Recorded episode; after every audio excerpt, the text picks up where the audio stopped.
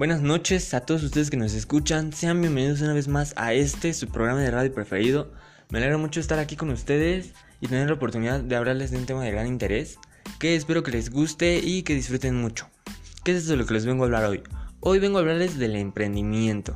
Seguramente ya habrán oído esta palabra en otros lados o leído en internet en alguna de estas páginas que intentan venderte cursos o herramientas que al final no sirven para nada. Bueno, este no es uno de esos casos. Yo hoy quiero hablarte de esto darte algunos conceptos básicos y que tal vez después te puedan servir si es que decides emprender en un futuro. Bueno, voy a empezar hablándote de qué es un emprendedor. Un emprendedor es una persona que detecta una oportunidad de negocio y la pone en práctica con la intención de convertirla en un modelo empresarial. Este emprendedor va a visualizar la oportunidad de negocio y va a juntar los recursos y las ideas que necesita para convertir esta oportunidad en un proyecto empresarial. Este proyecto empresarial, ¿cómo va a ser? Se va a basar en la innovación y en la aplicación de los recursos actuales que Internet nos trajo. Para que entiendan un poco más de esto, quiero hablarles de unos ejemplos de emprendedores famosos que tal vez ustedes ya conozcan y pues ya usen sus productos. Eh, voy a hablarles primero de Bill Gates, cofundador de Microsoft, que desde 1955 forma parte de la lista de los hombres más ricos del mundo. Microsoft es una empresa de software.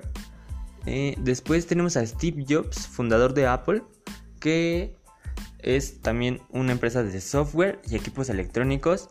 Y por último tenemos a Jeff Bezos, fundador y director ejecutivo de Amazon, que actualmente es el hombre con más dinero en todo el planeta. Amazon es una empresa de comercio electrónico y servicios en línea que tal vez ustedes ya hayan usado, hayan tenido la oportunidad de usarla alguna vez. Eh, ¿a, qué me, ¿A qué trataba de ir con todo esto? A cómo ellos usaron sus proyectos eh, en algo que en su tiempo innovó y pues actualmente los tiene en la lista de las personas con más dinero en todo el planeta. A excepción de Steve Jobs, que lamentablemente ya falleció, pero espero me hayan entendido. Ya con esto claro y con que es un emprendedor, quiero hablarles de las características de un buen emprendedor. Un buen emprendedor va a ser humano. ¿Qué significa esto? Que va a respetar y a fomentar los valores humanos dentro de su empresa y esta debe ser su principal prioridad. Un emprendedor también va a tener confianza. ¿Qué significa esto? Va a salir de su zona de confort y va a tener la valentía para tomar riesgos. Eh, un emprendedor siempre va a estar tomando riesgos. Esto es algo que los caracteriza. Y un emprendedor también va a estar innovando va a ser un líder pasional y va a tener siempre ganas de seguir progresando. Él nunca va a estar satisfecho y siempre va a querer ir por más. Eh, también otro que les quiero decir sería la paciencia. Y bueno, si ustedes no tienen éxito en su primer intento de emprender, no se desanimen. Deben de ser pacientes y de tratar de ver qué les falló y ir otra vez a darle. Tenemos por ejemplo a Bill Gates que su primer proyecto para emprender fue a los 17 años y no tuvo éxito por la edad que tenía. O esto no siempre tiene que ver. Tenemos por ejemplo a Steve Jobs que después de que su empresa tuvo éxito salió de ella por algunos problemas que tuvo. Entonces con esto quiero que entiendan que si no tienen éxito en algún momento no se desanimen, siempre pueden volver a empezar.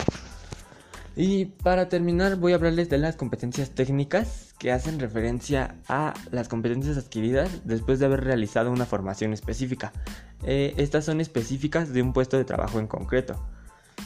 Estas competencias van a ser diferentes en cada profesión y, como les dije, normalmente se adquieren después de haber realizado una formación específica.